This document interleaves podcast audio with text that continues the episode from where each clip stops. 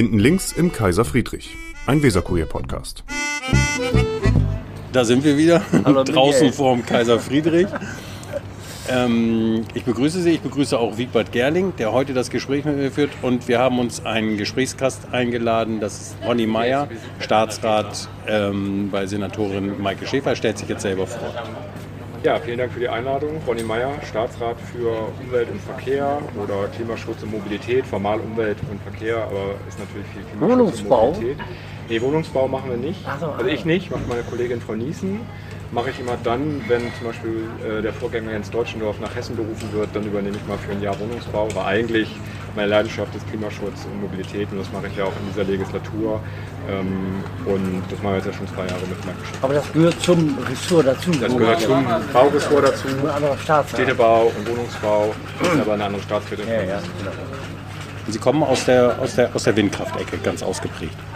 Ja, genau. Also studiert habe ich in Oldenburg Physik und da ist äh, Windkraft sozusagen schon von Anfang an dabei, weil die damals schon früh angefangen haben und so bin ich dann zur Windkraft gekommen und habe das zum Schluss auch, bevor ich diesen Job gemacht habe, äh, als Geschäftsführer der Windenergieagentur Bremerhaven-Bremen gemacht, mit dem Berliner Büro und Bremerhavener Büro und habe mich da als Lobbyist sozusagen für die Interessen der Bremer und insgesamt der Windenergiefirmen eingesetzt.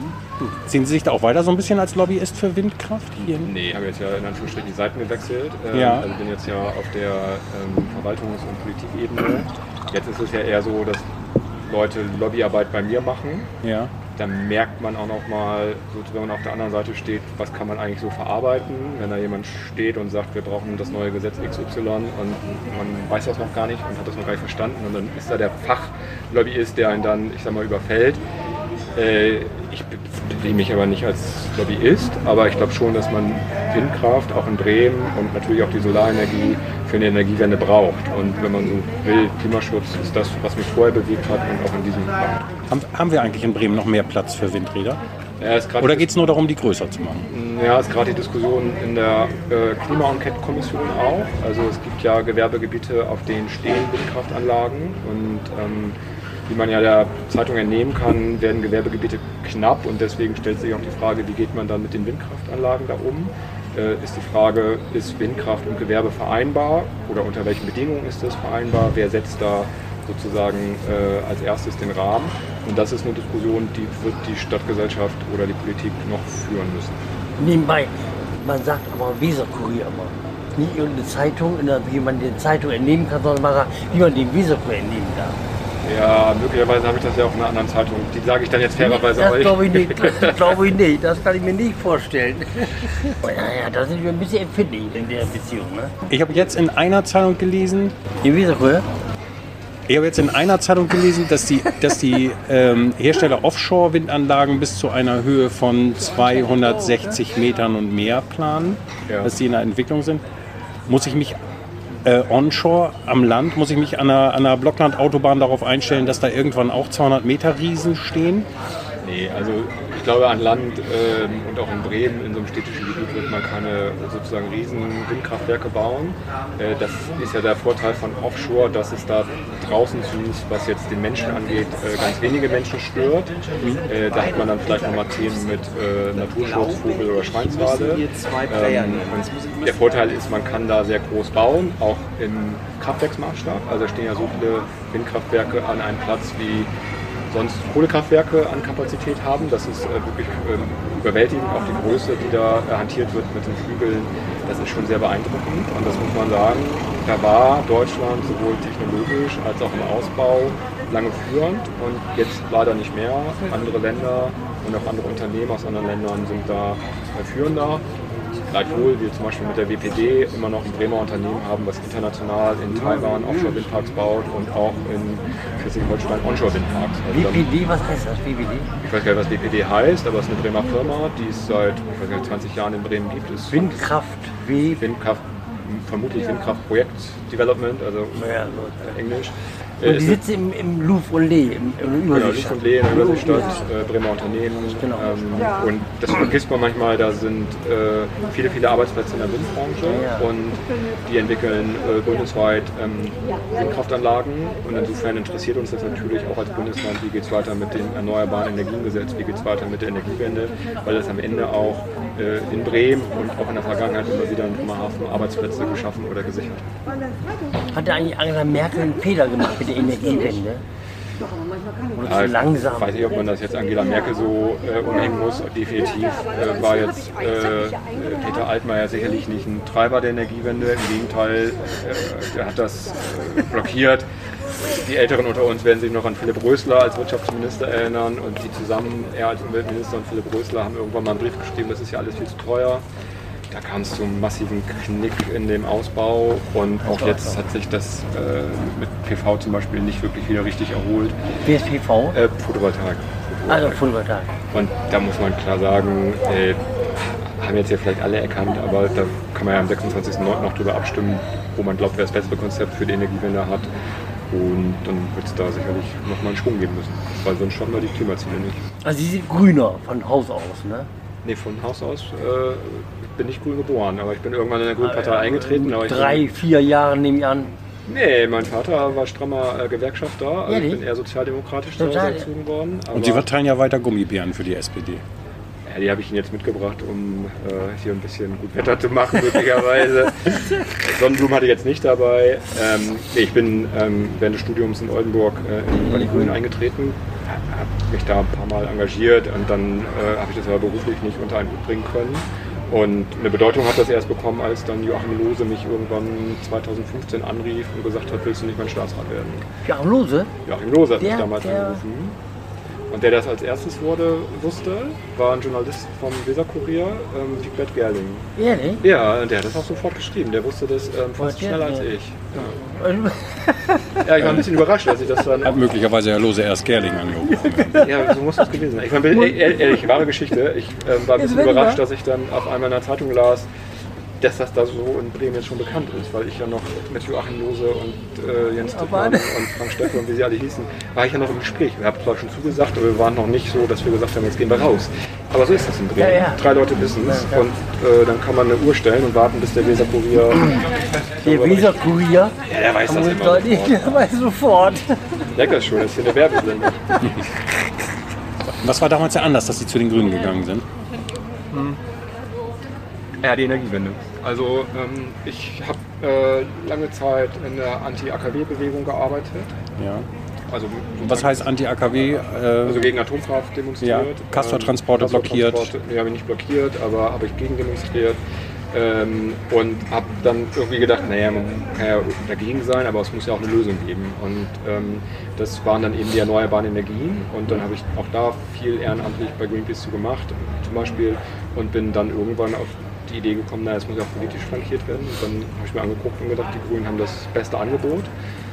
Ich habe jetzt lustigerweise vor kurzem auch nochmal mir die Wahlplakate äh, der letzten Jahre angeguckt und da war Klimaschutz immer Thema, also schon äh, von Mitte der 90er bis jetzt. Und da habe ich mich halt dann, ich weiß gar nicht, 2003 oder 2004, ich weiß gar nicht ganz genau, dafür entschieden, in Oldenburg bei den Grünen einzutreten. Aber das ist ja, wie wo wir gerade sagten, Lose hat angerufen. Ja, Wie kann das denn sein? Ich denke bei Ronny Meyer, denke ich immer, ob der wohl noch in Bremen ist, nach der nächsten Bundestagswahl, die jetzt ja in diesem Monat ist. Ne? Herr Buscher und, und Sie, habe ich immer. Daniel Buscher. Ja, und Sie, habe ich immer auf Sicht. Das, das ehrt mich. Das, das fragen äh, viele und da machen sich offensichtlich viele Gedanken drum. Ich ja, hab, da äh, habe ich ja. Ja, weiß ich nicht. Also wir wählen jetzt und da sieht man ja, da ist auch noch alles im Skat. Klar noch nicht mehr alles, aber noch vieles und wie dann am Ende eine Bundesregierung aussieht und ob wir die überhaupt in, ich sag mal, endlicher Zeit die Sondierungs- und Koalitionsgespräche beenden oder ob das bis nach Weihnachten dauert, das werden wir dann sehen. Und ob dann irgendjemand Herrn Buscher oder mich anruft, ich rufe sie dann an und dann können sie darüber schreiben. Brauchen Sie nicht, das kriege ich so mit. ja, ich finde Bremen ist eine schöne Stadt, Ja, ja, das muss ich auch sagen. Ähm, Aber Berlin ist auch nicht schlecht. Naja, schlecht. wenn- man so Kinder hat und eine Familie, dann ist das ja auch keine singuläre Entscheidung, wo Nee, sie klar, sagen, klar. ey, da ist jetzt ein Karriereangebot, was ja auch noch gar nicht da ist, ähm, sondern das wird man dann sich auch Also sind Sie bundesweit vernetzt so mit den Grünen ein bisschen, dass Sie ja welche kennen in Berlin und so? Ja, also das gibt natürlich äh, Ministerkonferenzen, wo Ah auch ja, das Bundesland Bremen auftritt. Ähm, da tritt natürlich zuallererst äh, Michael Schäfer auf als Senatorin, aber die Vorbereitung läuft natürlich auf Staatssekretärsebene, wie es dann in anderen Bundesländern heißt. Da redet man natürlich mit den Kollegen, ob da jetzt jemand darauf wartet, dass jemand aus Bremen irgendwie, das weiß ich nicht, können wir dann drüber reden, wenn äh, erstmal ein Wahlergebnis da ist. Ich habe meine Briefwahlunterlagen schon ge- eingereicht, insofern Und doch haben Sie die Chance, zuerst zu sagen, von sich aus zu sagen, hier, ich gehe nach Berlin. Nee, das will ich ja gar nicht sagen. Ich bin ja, ja Bremen super. Meine Kinder sind gerade, das eine ist in den Kindergarten gekommen, das andere in die Schule. Da hebe ich jetzt nicht den Finger und sage, hier, Berlin. Also ich- es wird ja erstmal gewählt. Und wenn Sie sich da die Umfragen angucken, ist ja doch ein bisschen so Achterbahnfahrt. Also wer hätte gedacht, dass Ja. man von 15 auf 25 Prozent die SPD sieht und von 28 auf 17 oder ja sogar teilweise 16 Prozent bei den Grünen. Und dass Herr Laschet so eine Performance hinlegt, hätte ich jetzt auch nicht erwartet. Ähm, und hätte vermutlich keiner von uns vorhersagen können. Es sind noch zwei Wochen.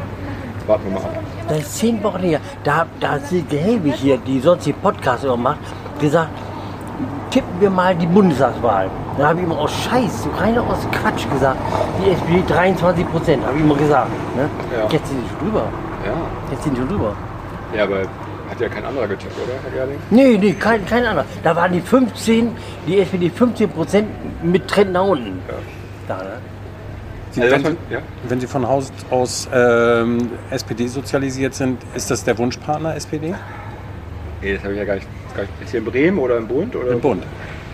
Was wäre Ihr Wunschergebnis? Mit wem geht es zusammen? Ah, das, ich glaube, da würde ich mich aus dem Fenster lehnen.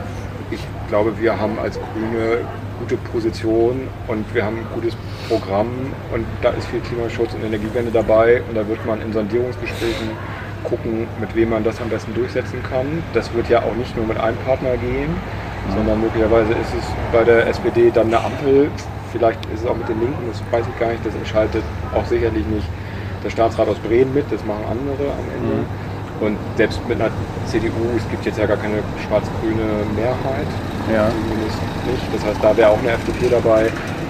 Also da wird man den 26.09. abwarten. Und ich habe ja gerade schon gesagt, ich glaube eher, dass wir da ganz lange miteinander sondieren werden oder die Parteien, die Bundesparteien miteinander sondieren werden, bis dann da irgendwann mal Koalitionsverhandlungen aufgenommen werden. Das wird ein bisschen dauern. Okay, dann würde ich gerne, ich würde gerne mal so einen kleinen Bruch machen, weil Ja. wenn wir mit dem Staatsrat äh, für Mobilität an einem Tisch sitzen, da gibt es ja in Bremen im Moment so die ein oder zwei äh, Diskussionsthemen. Auch in Wesergrün, vor allen Dingen in Wesergrün. Ja, möglicherweise, aber auch in anderen Medien.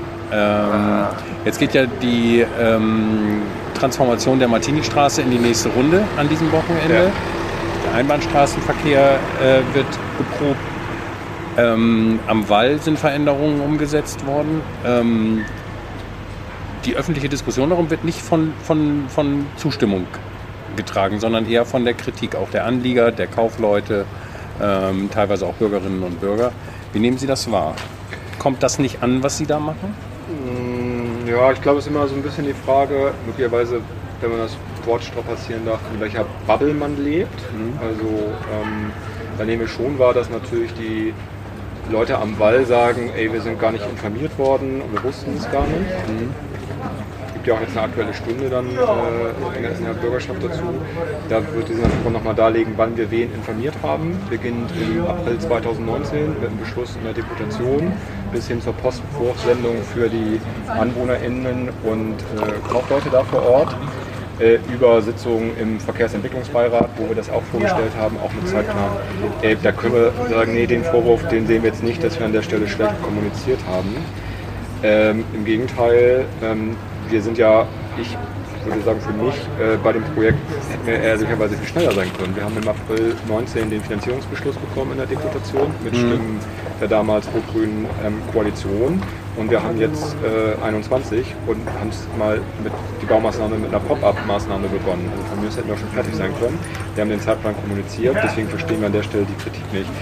Viele eben gesagt, Bubble, das klingt vielleicht ein bisschen abschätzig, aber Blase. Blase oder Community oder eigene Gruppe oder eigene Leute äh, finden das da gut. Ich glaube auch, dass wir die Verkehrswende vorantreiben müssen.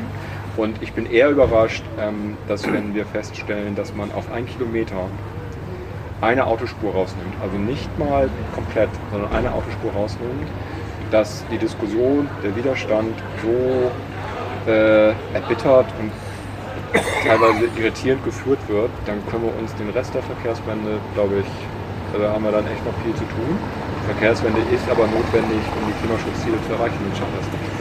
Was ich, was ich nicht verstehe, an der Diskussion nicht verstehe. Also ich kann kritische Positionen von allen Seiten immer nachvollziehen und man, man kann die sich dann ja auch selber bewerten für sich. Ähm, in der Corona-Krise haben ja unglaublich viele Menschen Fahrräder gekauft, Ja. so dass es weiterhin schwierig ist, äh, seinen Wunschfahrrad zu kaufen, von den Oder äh, reparieren zu lassen. oder reparieren zu lassen. Ähm, diese große Zahl an Neufahrradfahrern, die ja da, dazugekommen sein muss, weil ich gehe nicht davon aus, dass alle sich nur ein neues Fahrrad gekauft haben und das alte stehen lassen, sondern da werden ja auch Neufahrradfahrer dabei sein. Die spürt man in dieser Diskussion nicht. Er erklären Sie sich das irgendwie? Das ist für uns auch ein bisschen äh, verwunderlich, ähm, dass wir feststellen, dass wenn wir im Radverkehr was falsch machen, in Anführungsstrichen, sage ich mal, also irgendwo vielleicht eine Radverkehrsplanung machen, die für Radfahrer nicht optimal ist, dann erleben wir bei Twitter oder in den sozialen Kanälen relativ viel Kritik von RadfahrerInnen, teilweise auch berechtigt und dann ändern wir es ja auch. Aber jetzt fehlt uns in der Tat ein bisschen die Unterstützung. Also wir machen das ja nicht, weil wir irgendwie die, die Autofahrer sozusagen gängeln wollen oder weil wir den, den Spaß verderben wollen, sondern für uns ist klar, die Verkehrswende ist Teil vom Klimaschutz. In der Kommune heißt das eben auch, den Straßenraum neu aufzuteilen. Und da würden wir uns schon auch mal mehr Unterstützung von denen wünschen, die an der Stelle auch profitieren. Das erreicht uns dann vielleicht mal in einzelnen E-Mails oder in Gesprächen. Aber ähm, die Weserbriefschreiber im Weserkurier ähm, sind ja eher, also gestern oder vorgestern, wie gesagt, sind ja äh, durchweg negativ. Ein, relativ eindeutig. Haben Sie ähm, Zahlen, ob jetzt im Verlauf der Corona-Krise die Zahl der Menschen, die mit dem Fahrrad in die Stadt kommen, äh, zugenommen hat? Gibt es da Erhebungen? Also wir haben das zweimal erhoben, ich habe jetzt die Zahl nicht parat, wir haben das aber zweimal im Rahmen der Pandemie erhoben, wie die Mobilität ähm, zurückgegangen ist ähm, im Autoverkehr und im ÖPNV und dann auch entsprechend ähm, größer wurde im Radverkehr. Ähm, bundesweit ähm, gibt es die Zahlen auch, da glaube ich ist der Bremer Trend dann so ähnlich. Wir nehmen das vor allen Dingen wahr, dass an so bestimmten ähm, Infrastruktur, infrastrukturellen Engpunkten man das auch wirklich erkennt. Wilhelm-Kaisenbrücke ist so ein Beispiel. Wenn Sie da mit einem Kinderwagenanhänger oder mit einem Kinderanhänger Ist das die, wo die Zählstation ist? Oder? Genau, Ja. wenn Sie da rüberfahren, äh, ist es einfach eng. Wenn Sie dann da auf der Verkehrsinsel am Tiefer die Rotphase abwarten müssen, finden Sie da morgens keinen Platz. Da müssen Sie sozusagen teilweise eine Rotphase äh, abwarten, um mit dem Anhänger da auf die Verkehrsinsel zu kommen, weil es so voller RadfahrerInnen ist. Ähm, da merken wir schon, dass das zugenommen hat. Wir zählen das äh, formal, ja, sozusagen nicht jedes Jahr, aber immer wieder. Und da ist natürlich schon unser Ziel, den Modal Split heißt das, also den Anteil von Radfahrern deutlich zu erhöhen. Der liegt ja derzeit bei ähm, 25 Prozent. Letzter Satz, was wir wahrnehmen, ist, dass wir von außen immer gefeiert werden. Also wir gewinnen den deutschen Fahrradpreis, wir sind im Ranking beim ADAC gut, wir gewinnen den internationalen Preis in Österreich für Fahrrad. Äh, Und in Bremen erreicht uns aber selbst da, wo wir es gut machen, immer nur äh, Kritik. Aber ganz ehrlich, ich will mich gar nicht darüber beschweren. Ich bin ja nicht angetreten, weil das hier irgendwie Pralinenbacken ist oder so, sondern das ist natürlich eine Transformation, die ist anstrengend und da gibt es auch mal Gegenwind. Aber ich komme ja aus der Windbranche, Gegenwind treibt der Windkraftanlagen an. Jetzt hat man gesagt, ist die Tiefe eigentlich noch zeitgemäß mit der Unterführung und den ganzen, das ist eine riesige Fläche, die Tiefer und das Eingangstor zu Bremen vom Süden her. Es ist eigentlich noch zeitgemäß, oder das kann man nicht Ja, man muss, glaube ich, mal schon auch ähm, ein bisschen mehr den Aspekt nach vorne bringen, dass natürlich die Martini-Straße oder auch ähm, Wallring, wenn man da Autoverkehr rausnimmt, das zeigen ja auch Beispiele und sogar Studien aus anderen Städten, dass es natürlich zu einer höheren Aufenthaltsqualität führt. Lärm geht runter. Ähm, das führt auch dazu, dass teilweise die Geschäfte mehr Umsatz machen, weil äh, Fahrradfahrer leichter anhalten, wenn sie was im Schaufenster sehen oder FußgängerInnen als äh, jetzt Autofahrer. Ob das dann äh, im Einzelnen beim Wall so sein wird, kann ich jetzt auch nicht versprechen. Ähm, das wird sich dann mit der Zeit ähm, zeigen. Und was ich noch nicht verstehe ist, man sagt mal die Martini-Straße, die Straßenbahn von der Obernstraße in die Martini-Straße verlegen. Ja. Das ist ja die gleiche, das gleiche Grün. Zur Weser hat man weiter noch mehr Sperre als vorher. Das Ja, verstehe also, ich. Ja, verstehe ich auch nicht so genau, warum das will. Vor allen Dingen, ähm, es kostet relativ viel Geld. Ja. Der Bund würde das nicht bezahlen, weil der sich dann auch am Kopf kratzt und fragt, warum wird so eine Straßenbahn um, Genau. ist ja nicht genau ausgerechnet, wir irgendwie 200 Meter nach links verlegt. Da ist ja kein ökologischer Gewinn, da ist kein Gewinn für die Verkehrswende drin. Genau. Das ist vielleicht eher eine städtebauliche Maßnahme, wenn man da überhaupt einen Vorteil drin erkennen kann, aber es ist definitiv unter Mobilitätsaspekten Quatsch. Und dann haben sie auch technische Fragestellungen. Äh, Das, da gibt es ja ähm, so ein konzeptartiges Papier von der Handelskammer. Ähm, das wird man sich dann nochmal in der Öffentlichkeit auch sozusagen angucken, was davon eigentlich Bestand hat, wenn man das auf Machbarkeit untersucht, weil das ist nämlich unserer Meinung nach nicht. Das ist jetzt keine Machbarkeitsuntersuchung, ob das geht, sondern da hat ein Ingenieurbüro konzeptartig aufgeschrieben. Die Baumwollbörse, Städtebauplanung.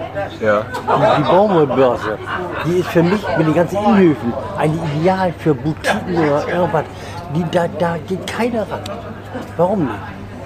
Ich weiß gar nicht, wem die gehört. Also Die gehört dem, dem Verein Baumwollbörse, glaube ich. Ja, glaube ich. Also ich glaube, ähm, an, an neuen und ähm, auch Herausforderungen in der Innenstadt mangelt es ja nicht. Wir haben immer noch ähm, das Parkhaus Mitte und die Diskussion ähm, mit dem neuen Investor Zech.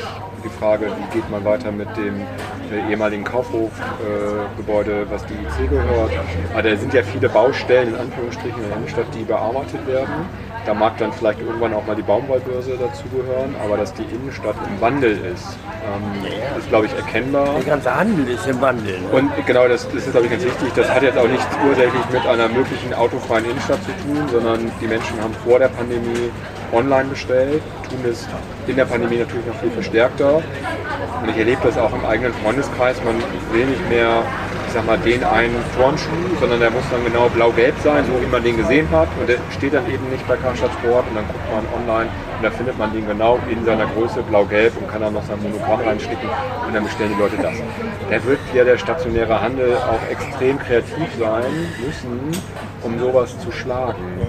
Und ich merke das ja auch, wenn man mal bei Amazon bestellt, wie schnell die ja auch liefern. Und wenn man dann mal woanders bestellt, dann stellen wir fest, auch andere große Versender brauchen irgendwie ja drei Tage bis eine Woche, bis die einem was zuschicken. So habe ich das zumindest Aber, aber die kommen immer mit den LKW, die Diesel-LKW in die Straßen gefahren. Ja, das, da, da gibt es eine ökologische Komponente auch beim Versandhandel, Ja, klar, die, ist völlig, die ist völlig klar.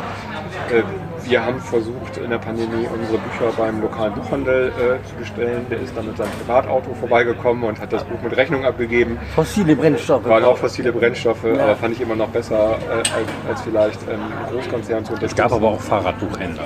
gab auch Fahrradbuchhändler, ich will ja jetzt auch keinen ankreiden und so, aber ähm, ich glaube, man muss schon sehr bewusst die Entscheidung treffen, den lokalen Handel zu unterstützen.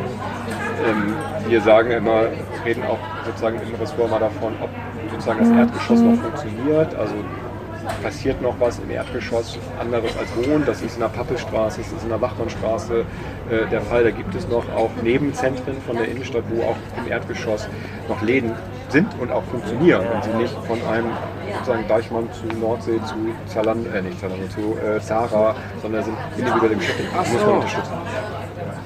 Ja.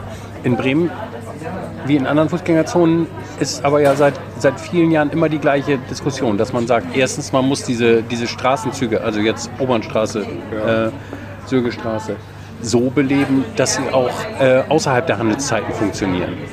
Restaurants, normales Leben damit reinbringen, Ja. Wohnen damit reinbringen. Und diese, diese Vorgabe wird im Prinzip seit 30 Jahren mindestens gemacht. vor meiner Aber man, man sieht, dass das, dass das, das wird nicht greifbar. Das, man arbeitet sich da permanent dran ab. Warum kann, warum kann der Staat da so wenig lenken?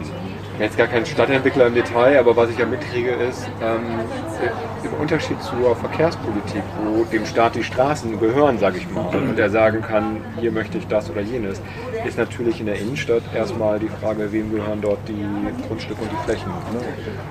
Und da glaube ich, sind natürlich solche Umbrüche, ähm, vielleicht auch jetzt in Corona, aber vielleicht auch schon vorher, wo man gemerkt hat, Handel funktioniert nicht mehr so ganz gut, sind natürlich auch Chancen, diesen Nutzungsmix von Wohnen, Gastronomie reinzubringen. Die Diskussion in der Stadt ist ja jetzt auch mehr Wissenschaft in die Stadt zu bringen, auch in der Annahme, dass dann ähm, äh, Studierende kommen, die dann auch da mittags sich irgendwie was zu essen kaufen und vielleicht auch abends durch Veranstaltungen da mehr Belebung reinkommt. Ich glaube, das sind die richtigen und guten Ansätze, weil ich glaube, dass der Onlinehandel sich nicht zurückdrängen lassen wird. Und ich bin mir auch gar nicht sicher, ob Bodenruf dann äh, vor den Toren der Stadt die größte Konkurrenz ist oder ob nicht wirklich der Onlinehandel die größere Konkurrenz ist. Wenn sich solche Pläne umsetzen lassen, wenn mehr Menschen in, in, in der Stadt wohnen und da auch arbeiten und da auch kaufen, das ist ja original grün, ne? Kaufen jetzt oder Nee. Bei einigen ganz gewiss. Ähm, nein, wohnen, arbeiten und Handel an einem Ort. Ja, das, das, das, ist, das ist auch das, was ähm, wir in der Sparte äh, Stadtentwicklung und Wohnungsbau für die Innenstadt vorsehen. Also das ist schon ein Nutzungsmix. Und natürlich gab es ja auch schon äh, in den 80er und 90er Jahren immer die Vorstellung, dass äh, Wohnen und Arbeiten eng zusammen sein muss. Und in der Tat ist es ja ein bisschen komisch, dass man aufs Land zieht und dann mit dem Auto reinzupendeln. Das finde ich jetzt nicht die beste Idee. Ich habe nichts dagegen, auf dem Land zu wohnen, aber äh, da muss man vielleicht auch in Kauf nehmen, dass man vielleicht mal mit Bus oder Bahn fahren muss. Da ist sicherlich auch ein Entwicklungsbedarf, aber besser ist, man wohnt, ähm, finde ich, in Bremen. Ich habe mich bewusst entschieden, ähm, so meinen Wohnort zu wählen, dass ich mit dem Fahrrad äh, zur Arbeit fahren kann. Kann zur Not die Straßenbahn nehmen, aber ich mache das mit dem Fahrrad. Wenn ich jetzt noch wieder ein anderes Thema. Ähm, es gibt eine aktuelle Studie zu den Ängsten der Deutschen und die ist gerade ein paar Tage alt und die sagt, im Kern haben die Deutschen Angst vor Finanzproblemen infolge ähm, der, der Corona-Krise. Gleichzeitig haben wir ja jetzt wieder ähm, einen Schwung von Studien zum Thema Klimawandel, die nochmal wieder ein düstereres Bild der Zukunft zeigen und nochmal wieder zeigen, dass äh, der Klimawandel an die Auswirkungen des Klimawandels an Fahrt aufnehmen. Ähm, kommt das bei den Leuten nicht an? Denn das müsste ja eigentlich den Grünen helfen. Das müsste ja eigentlich den Grünen in die Hand spielen.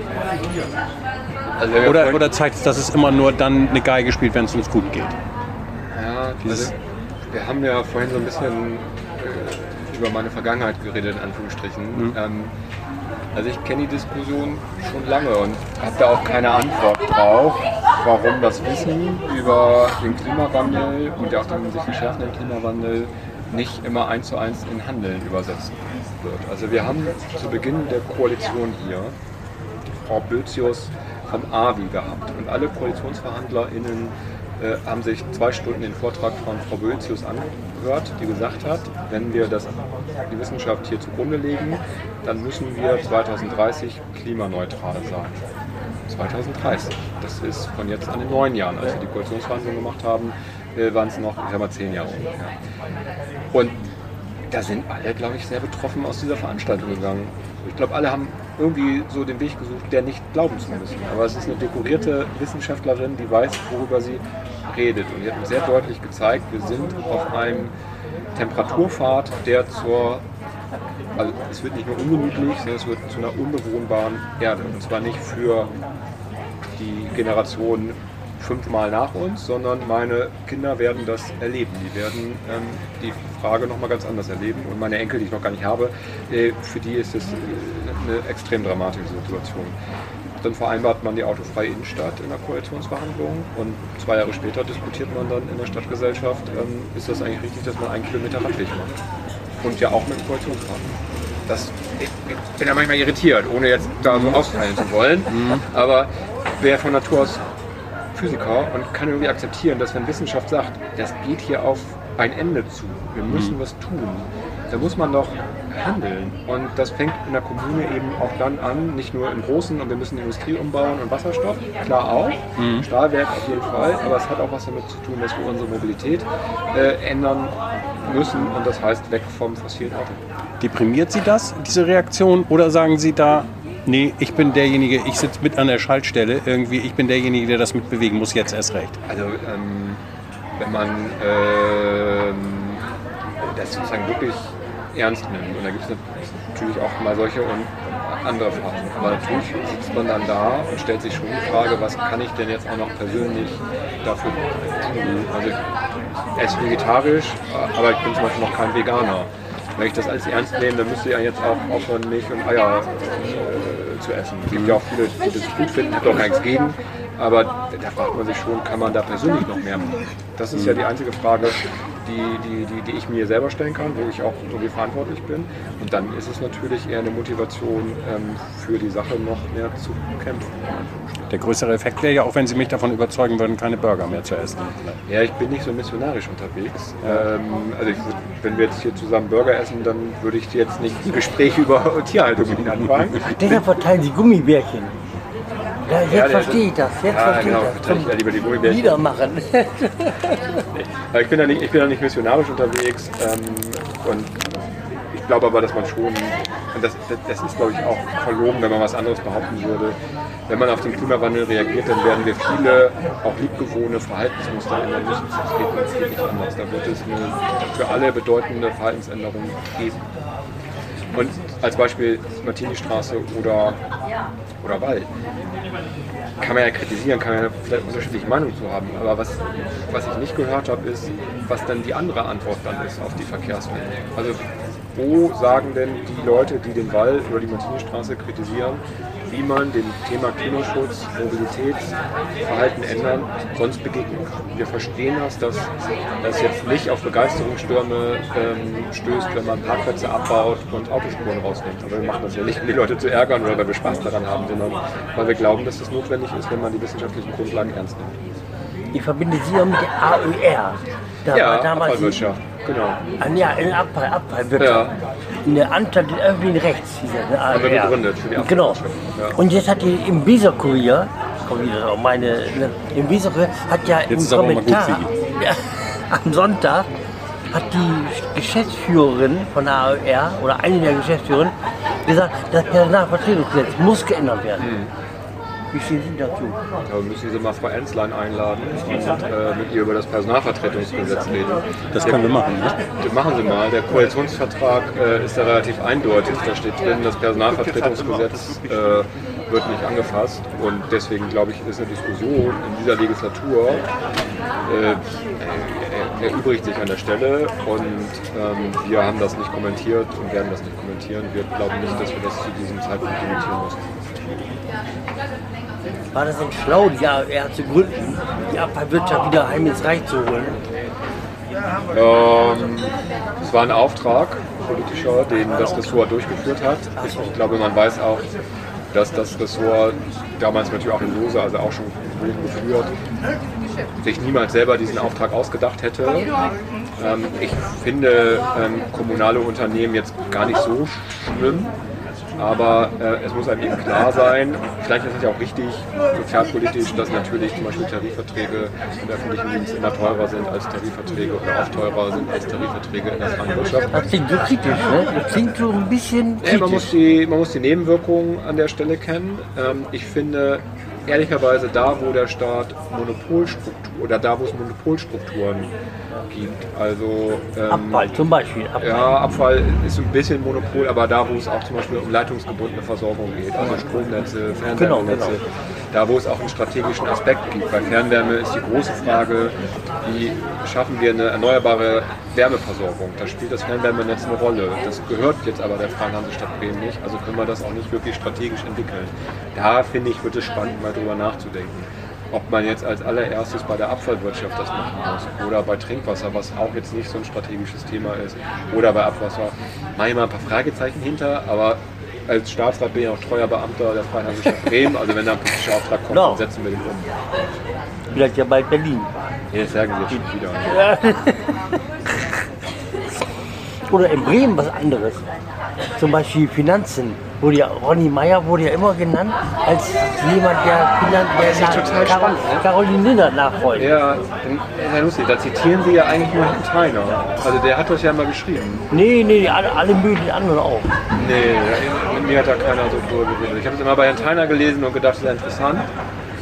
Äh, hat mich nie jemand so richtig gefragt, ob ich irgendwie Bock hätte, Senator zu sein. Ich glaube, das Staatsrat und Senator, Senator oder Senatorin zu sein, sind unterschiedliche Jobs. Ja, ja, Und Staatsrat ist ja mehr, ich glaube, in Weserkurier steht dann immer im Maschinenpark oder der Macht oder irgendwie so, oder im Werkzeugraum oder irgendwie so. Also, wir, wir, wir machen da das, das Tagesgeschäft, da habe ich ehrlicherweise Bock drauf, das macht Spaß. Ähm, ich sehe auch, dass sozusagen meine Senatorin Spaß an ihrem Job hat und ich glaube, wir beide würden nicht miteinander tauschen wollen. Und ähm, nee, ich finde Staatsrat ist super. Da- Darüber ist ja die Politik. Politikebene. Ja. Ne? Ja, die- man kann ja diskutieren, ob Staatssekretäre oder Staatsräte sind jetzt eigentlich Politiker oder Spitzenbeamte. Ja, ja, Ähm, so. das, ich glaube, beides ist richtig und beides ist richtig. Natürlich agieren wir politisch und sind auch die Übersetzung von dem politischen Willen und der Verwaltung. Aber manchmal sind wir auch die Übersetzung von, was kann denn Verwaltung eigentlich leisten in dem politischen Raum. Und da sind wir manchmal dazwischen und dann gibt es auch manchmal Schrammen von beiden Seiten. Also meine Verwaltung sagt auch manchmal, ey, nee, das geht so nicht. Da müssen sie auch mal den Abgeordneten sagen, hier nicht noch einen Antrag für XY, wir können nicht mehr personalkapazitätsmäßig. Und manchmal ist meine Aufgabe der Verwaltung zu sagen, Politik wünscht sich das aber, das ist total wichtig und das müssen wir irgendwie noch unterkriegen und dann sortieren wir gemeinsam die Prioritäten. Da sind wir manchmal so zwischen Politik und Verwaltung. Das ist aber bei meinen Kolleginnen im, äh, den anderen Ressorts ja nicht anders. Da bin ich keine Ausnahme. Und eigentlich ist ja die, der Senator ist ja Politiker und Sie sind der Macher darunter. Ja, der- ja, so würde ich das jetzt nicht beschreiben, also nicht Ja, Macher, aber- der Umsetzer. So. Genau, genau, genau. Wenn wir jetzt so ein bisschen wünsch, wünsch dir was machen, wir, ist ja klar, dass aufgrund der, der Haushaltslage infolge der Pandemie nicht mehr so ganz große Sprünge ähm, zusätzlich drin sind. Legislaturperiode ist ungefähr halb um. Was wäre Ihr erster Wunsch, wenn Sie sagen, das möchte ich in den nächsten zwei Jahren, das möchten wir auf alle Fälle noch umgesetzt haben? Jetzt mal abseits von Martini-Straße und Wall, was gerade jetzt heiß diskutiert wird. Ja, also ich glaube, ähm, wir haben im letzten Haushalt ähm, ziemlich viel ähm, Geld bekommen für Radverkehrsprojekte und Ja. wir stellen jetzt fest, auch Personalmittel, äh, wir stellen jetzt fest, wir finden kaum Radfahrer oder, oder StraßenplanerInnen, die das auch umsetzen können, weil alle Kommunen auf einmal sagen, ey, Radverkehr müssen wir machen. Und da würde ich mir wünschen, dass wir trotzdem beim Radverkehr noch einen wichtigen Schritt nach vorne kommen, also auch noch weitere äh, Radverkehrsprojekte umsetzen. Und Dafür brauchen Sie Planer. Dafür Planer und Planerinnen, ja. Wie viel hätten Sie gerne? ist ja wünscht ja was, ne? Ja. Und, äh, ich weiß nicht, ob da eine morgen eine Schlagzeile beim Weserkurier rauskommt, aber ich glaube, wenn wir äh, weitere 20 PlanerInnen hätten, das 20? Tatsächlich. Also ich meine, die Verkehrswende ist jetzt ja nicht, dass wir hier nochmal einen Poller wegnehmen. Nee, nee, so. klar, klar, klar. Wir sehen, dass andere Städte, wie zum Beispiel Berlin, die gründen eigene Gesellschaften, heißen man da Infravelo. Das. Land Berlin, das Land Das Land Berlin positionieren das so ein bisschen als Start-up und werden dadurch auch attraktiv. Ähm, wo, ähm, also da müssen wir, glaube ich, auch versuchen, auch noch, gar nicht jetzt als Bremen, sondern insgesamt auch so als Verwaltung, als Amt, als Stadt, auch nochmal attraktiv zu sein für junge StadtplanerInnen, die dann auch in so ein Amt kommen und nicht zum äh, Mobilitäts-Startup oder in irgendein Ingenieurbüro. Das ist, wir sind nicht so attraktiv als öffentlicher Dienst, das muss man sagen wenn Leute sich mit uns beschäftigen und feststellen, das ist dann ja ein Lebensarbeitszeitjob und alles ist safe und so, das dann ja, aber so viele junge Leute denken nicht als allererstes ans Amt für Straßen und Verkehr, wenn sie moderne Verkehrspolitik machen wollen. Äh, Sie- Ver- Verkehrspolitik. Sie schon. Ja, ich denke jeden Tag ans Amt für Straßen und Verkehr und habe ja jeden Tag eine. E-Mail, äh, die irgendwas mit dem ASV zu tun hat. Da will Sie ja jeder hin. Ja, ich, ja, ich bin, ja, ja. Im Siemenshochhaus ist Ihr Büro. Genau, also wir sind im Siemens-Hochhaus. Äh, da ist die, sind die Bauleute, und das ist auch das Büro der Senatorin Mainz und das von Frau Nielsen. Aber die ganzen Umweltleute sind in der Überseestadt äh, in der. Böhmerspitze. Mit dem neuen Ding da. Genau. genau. Ja. Was ja schon mal so ein bisschen sexy ist. Das ist ja schon mal ein bisschen dichter am Startup. Ne? Böhmer Spitze jetzt. Ja. Ja, ja, ja. ja ich habe da äh, auch immer wieder Termine, das ist da e- ehrlicherweise auch eine andere Umgebung. Also treffe ich andere Menschen als jetzt am Simonsflughaus. Jetzt schon essen, halb sechs. Dann bedanke ich mich. Danke. Das war jetzt mein letztes Wort. Das war jetzt, äh, es sei denn, Sie möchten jetzt noch ein letztes Wort haben. Nein, ich bedanke mich fürs Gespräch. Hat mir sehr viel Spaß gemacht. Ich bedanke mich fürs Gespräch. Ich danke auch. Vielen Dank. Und dann treffen wir uns nächste Woche wieder. Hinten links im Kaiser Friedrich. Oder Ja. vorne an der frischen Luft. Vielen Dank. Das war Hinten links im Kaiser Friedrich, ein Weserkurier-Podcast.